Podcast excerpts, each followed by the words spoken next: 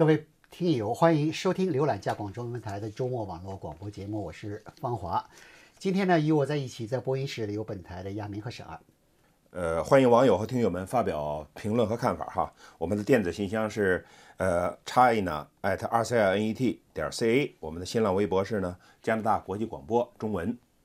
在每周五北美东部时间上午十点半，我们会有脸书直播 Facebook Live。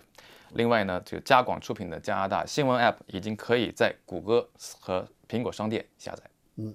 在今天节目里，我们谈的这个星期呢，我们节目中的几篇报道，亚明你做了一篇报道。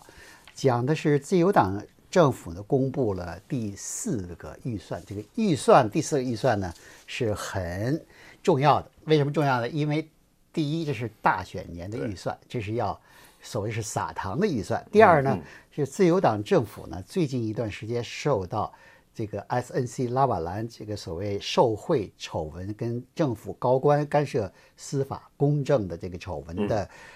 约束啊，或者是干扰啊，或者是搞他搞的是很让执政党呢很郁闷。在这种情况下呢，需要靠一个呃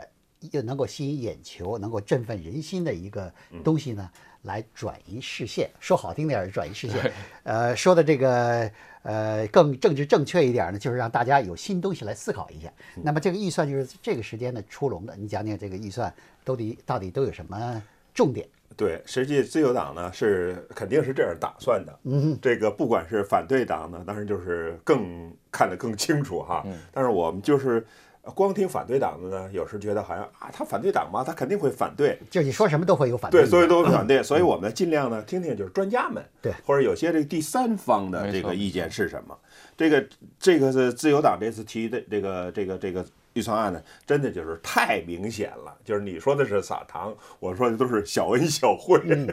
呃，就是呃笼，不叫说透了，说或者就要说白了，就是笼络人心嘛，笼络选票嘛，当时啊。不过，也是说句公道话，嗯，不单是自由党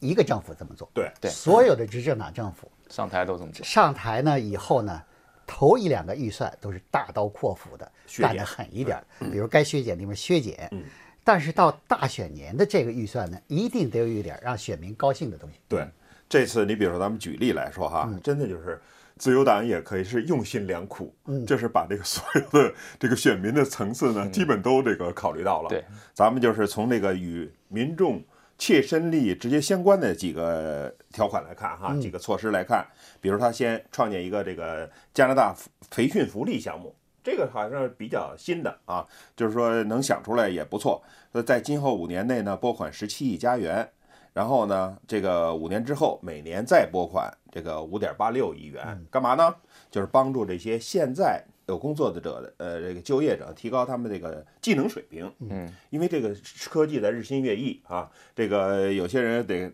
呃，就是老的职业，有些旧的职业在不同的淘汰。那么呢，有的人呢，就是说在原岗位上呢需要提高技能，有的人就是说原来干的这行就根本干不下去了，然后需要学习新的技能呢，这个转行呃，找到一个新的工作，那么就拿这笔钱呢来培训啊。而且这个培训是这样，就是说，如果你在职培训的话，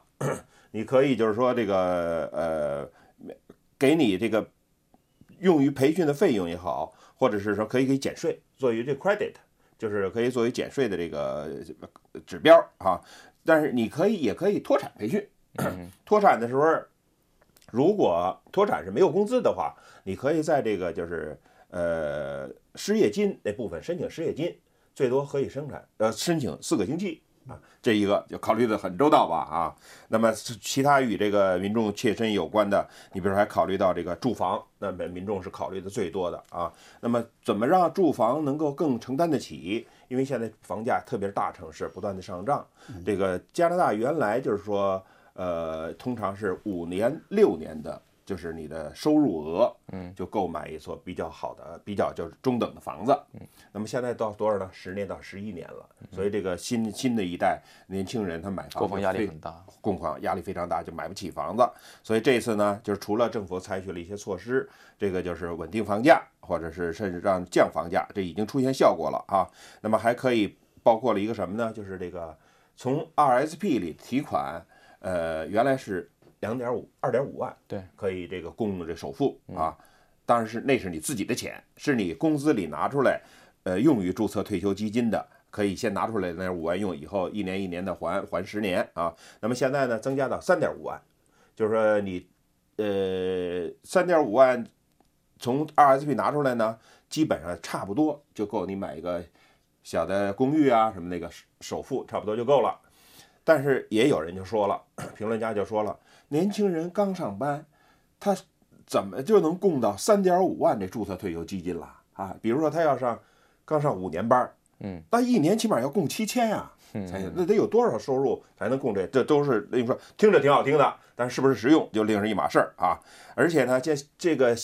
现在在买房贷款的时候呢，可以有百分之十申请加拿大住房基金。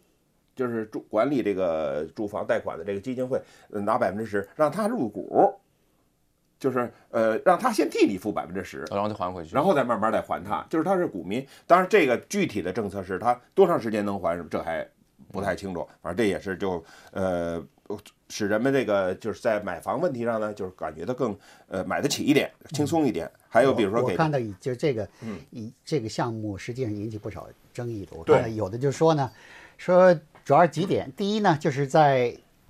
以房价已经很高的，而且这样的城市人口比较聚集的，像多伦多跟温哥华，温哥华，那房子动不动都是上百万的，你那个房子它它这个它这个。呃，有一个这个项目有一个上限呢，是不能超过四十五万的房，还是五十万，不能买豪还有宅。对还有还有五十万的房，在那里五十万你什么都买不着啊。所以在那这两个城市基本上是不起作用。第一点，第二点呢，就是说是 你要是想抑制房价，增加这个购买这承受能力的话，有其他的措施更有效。比如说是现在有很多的这个呃 专家说呢，当然也有专家不同意，但是有专家认为呢。这个炒房促使了加拿大房价的这个过度上升，特别是在一些这个移民聚集的城市。这种情况下呢，这个采取行政措施限制炒房，可能是更，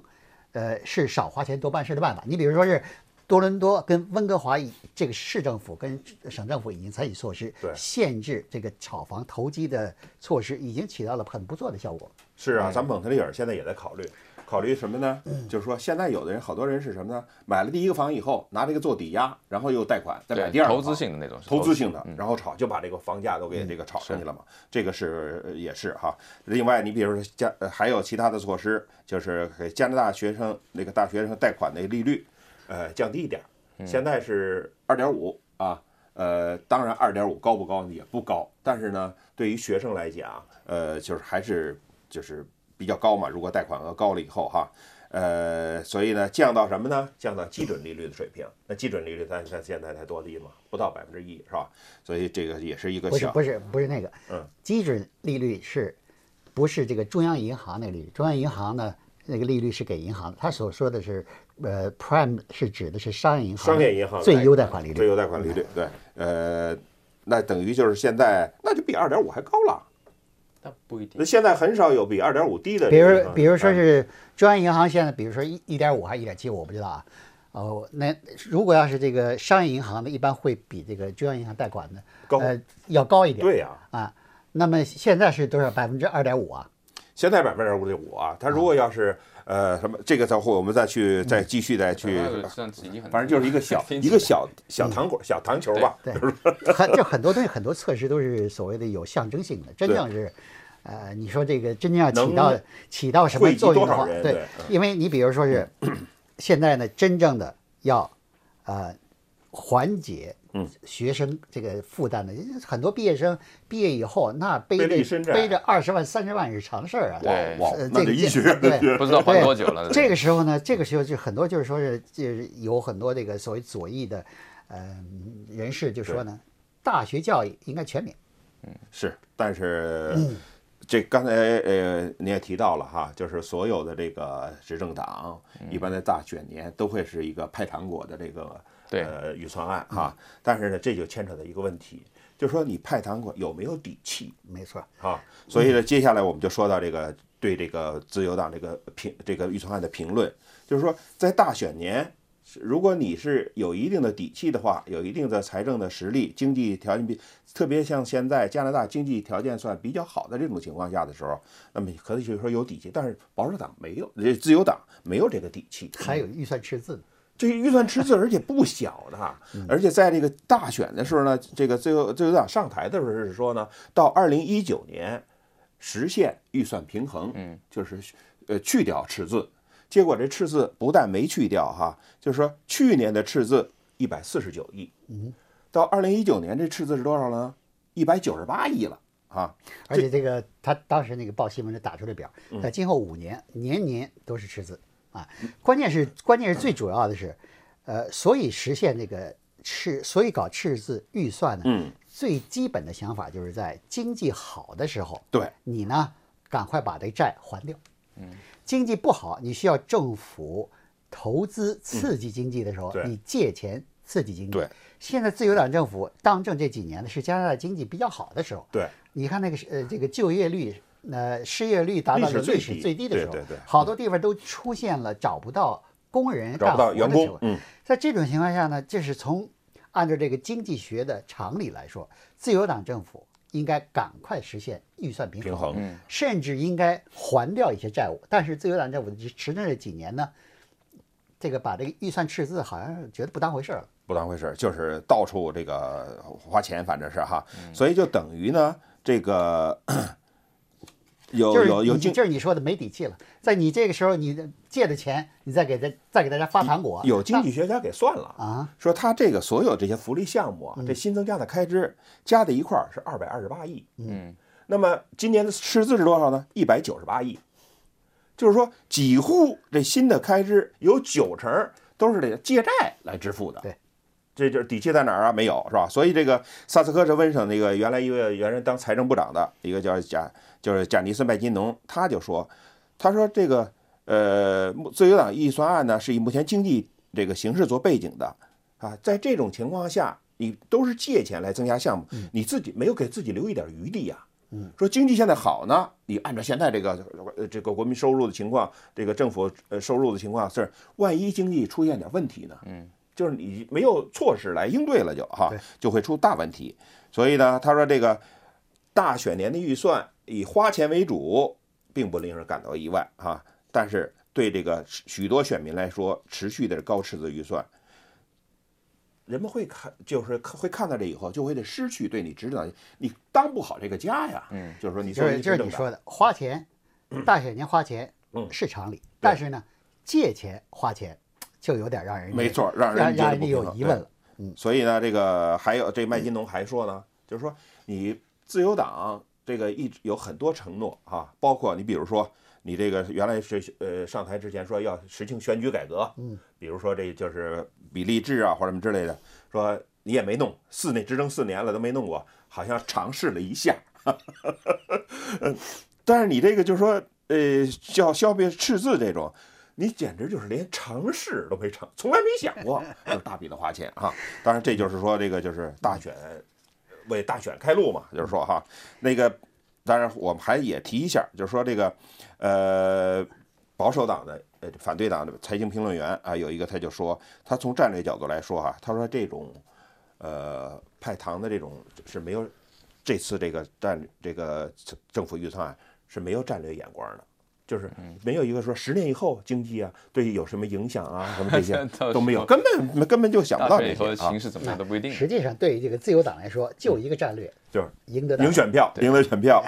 嗯呃，渥太华大学有一个这个叫财政民主研究所这个副副所长啊，叫可汗，他表示就说政府的这个投资和支出呢，他说应该是令加拿大人感到有利于经济的发展。就是说刚才你说的这个问题，就是说民众会怎么就感觉这是。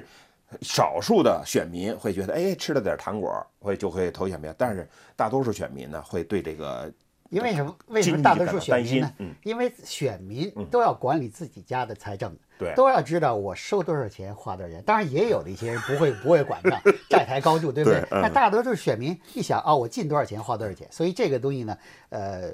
管理家庭跟管理国家呢，是道理实际是一样。这个所长他们也算，就是他们因为经济学家的角度来讲嘛，就是说现在的政府赤字占这个 GDP 的百分之多少啊？占国民生活都多少？说现在还没有超出一个可控的范围，还在可控范围之内。但是他说这么积累的话，连续这几年，你想得二零二三年这个每年的赤字才能降掉一百亿以下所。以这个就有一个量变到质变的问题。对，像这个问题，咱们呃还会接着讨论。嗯嗯。呃，沈二，你做了一篇报道，讲的是这个谷歌发布自己全新的呃所谓定制云游戏系统。对对，是这样，因为原来我也不想就是说讲太多谷歌或 Facebook，、因为几乎是次次都在讲这个事情。那么我准备了，实际上准备另外一份报道，但是呢，这个谷歌这个云游戏的这个系统出来呢，我看了以后呢，我觉得还是得讲这个云游戏的系统。它的云游戏的系统叫 Stadia，Stadia 呢就是做体育场的意思，运动场的意思。那么为什么说它这种呃游戏的方式或云游戏的方式是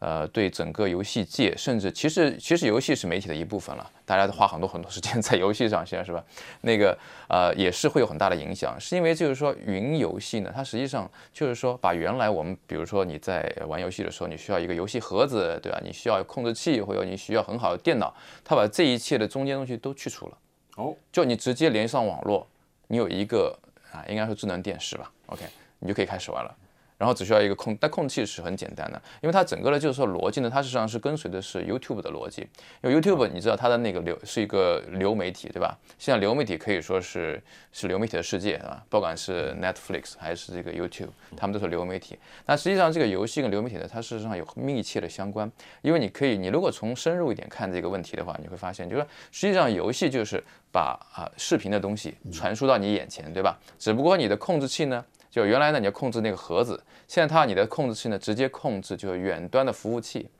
那这样就是说，这个游戏呢，能不能吸引人？我觉得主要是这么几点。第一呢，是不是玩起来顺畅，就是快。对第二个呢，就是呃，对这个是不是呃，顾客呢需要交费？是第三呢，就是我上你的云系统玩那么我的这边就都敞开了，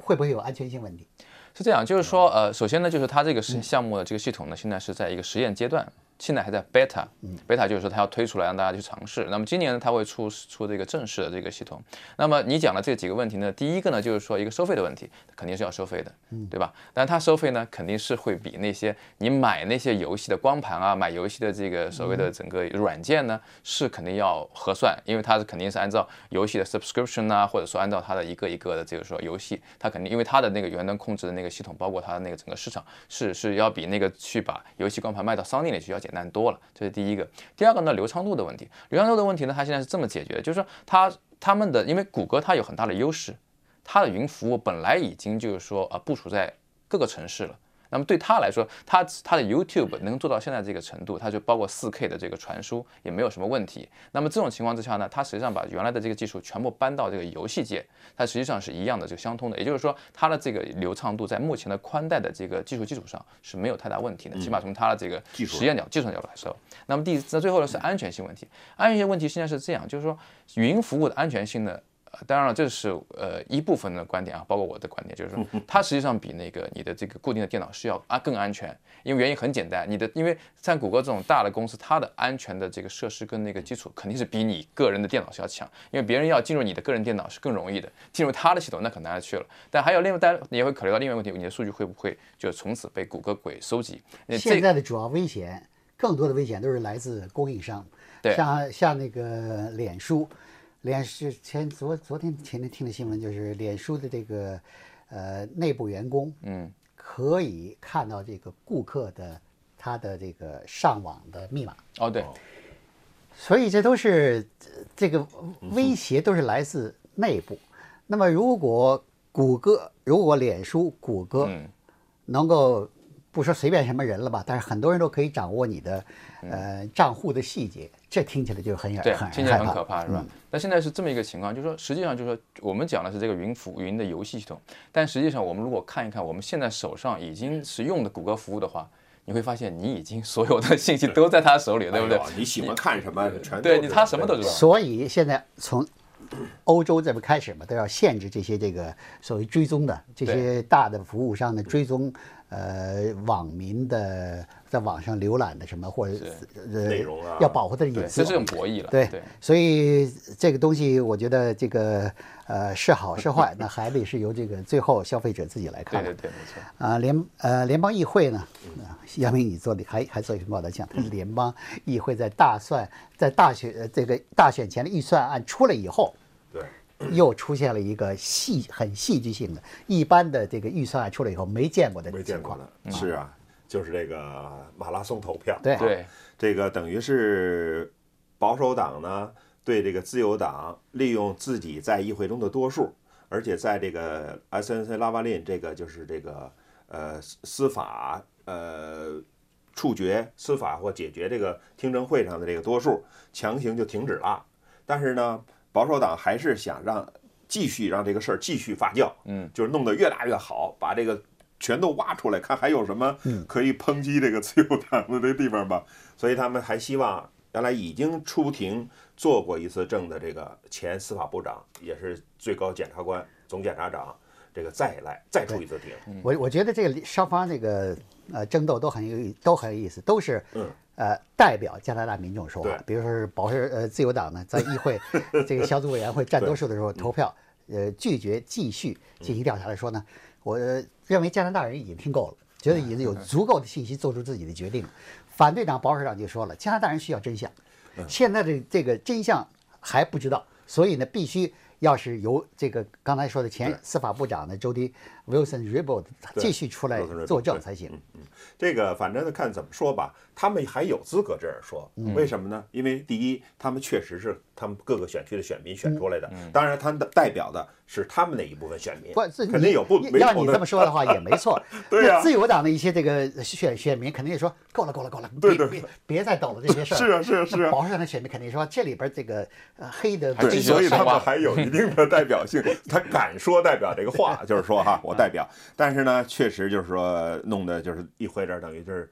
让人看越来越看就是一种政治斗争了，就是不是说真正要弄清一个什么事件，就是保守党好不容易抓住自由党这么一个。这个把柄嘛，啊，就要穷追猛打嘛，就把你这个呃推下推翻下台才好嘛。所以这个我们这个可以理解哈，但是呢，就是这个马拉松这个呢，就是有点儿呃，就是有点儿太幼稚或者有点儿太这个过分，我觉得哈，就是你就因为呃在那件事儿上，等于自由党利用自己是多数，等于强行停止了这个、这件事儿，说到此为止了。保守党认为不能停止，结果就在这利用星期三这个议会是呃反对党日，他们反对党可以设定日程，可以说我们议会今天怎么运作，结果他就来一个马拉松投票，针对的是这个星期二公布的预算案。嗯，那么这这为什么要针对预算案？因为预算案这种涉及到经济规划的这种，就是如果在投票的时候可以被认为是对政府的信任投票。嗯，如果是投票通不过，那这个自由党就会垮台，就是重新召集全国大选，所以挺悬的，也是。所以这个自由党这些人肯定都不敢走啊，因为每一票都可能很重要，他多数也没多出多少。这个我在呃 SNC 拉瓦兰这个事件上呢，嗯自由党的一个主要的论据，它是所以对这个前司法部长进行了说服工作。嗯对他主要是从不要经刑事起经济考虑，诉对，主要是从经济考虑，因为 SNC 拉瓦兰是加拿大一个主要的公司，也是世界上知名的一个这个工程公司。对那么如果他被司法起诉了以后呢，呃，最后会损失很大的呃这个经济利益，而且呢，在加拿大的九千人就业就受到威胁。但是这个 SNC 拉瓦兰的这个总执行长呢，在接受采访的时候呢，他说的话倒跟那个去自由党政府说的不一样。不一样。对，第一个呢，他说这他第一次露面、啊，对这个漩，他等于是在整个这政治漩涡的中心呀、他们一直没有表态，因为做了。毕竟做了不好事儿，看他星星期这个三就是星期四站出来说话，就是等于诉苦中啊。嗯，他第一个就是说，这个他不理解为什么就是这事儿一直没完，因为这件事情是发生在七年前，嗯，最早的时候是发生在十年前了，什么时候了？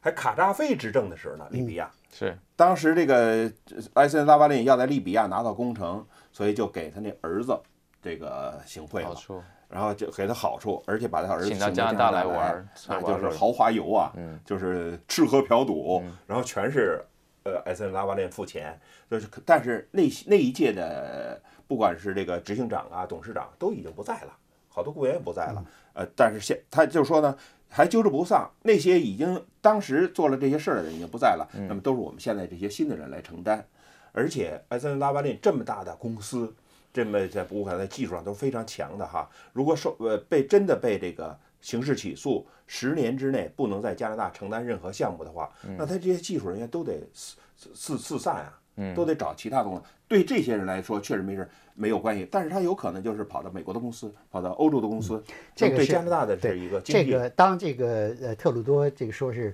呃九千人的工作有可能危险的话，嗯，呃，当时呢就有专家说呢，如果即便是 SNC 拉瓦兰，嗯，不能雇佣他们了。加拿大还有其他的公司可以雇佣他，或者美国的一些公司呢，也可能雇佣他们，对。让他们还在加拿大的工作，所以这些工作还会留在加拿大。另外呢，我刚才讲的就是，SNC 拉瓦兰那个首席执行长在接受采访的时候呢，当记者追问的说你有没有告诉过自由党政府说，第一你会如果被起诉，你会把总部移从蒙特利尔移开对，第二你会这个失掉九千人的工作。他说我这两个我都没说。都没说，都没说。对而且他现在也说，也没考虑把总部离开蒙特利尔呢。但是我觉得他这个执行长这个说的有一个，我觉得让人觉得有点同情他们啊。为什么呢？因为他们在参与国际竞标的时候啊，是面对国世界上很多公司的，而这些公司好多是靠这些手段的。对，没有这手段拿不到工程嘛，特别是在一就有点些专制跟有点专制的国家跟有。点跟体育界似的。对呀体育体体育界里使用服用禁兴药很普遍的东西，但是你被抓到了，金牌就给你拿走，奖牌就给你拿走。没抓到的呢，你你就可以这个呃继续的这个做你的明星运动员。但是他说，好多其他的外国公司就是被抓到了，有百分之七十五在国内都可以做这个，就是做这种就是不不刑事起诉，做这补救的。对，另外所以所以这些这个问题呢，那当然也牵涉到这个政治问题、司法问题。嗯，呃，以后相信还会继续受到媒体的关注。对好，今天呢，我们加拿大国际广播电台从一周中为您选播的几篇报道呢，就介绍到这里。嗯呃，我是方华，谢谢您的收听，希望继续听到您的看法和建议。对，呃，祝您周末愉快。下次节目见。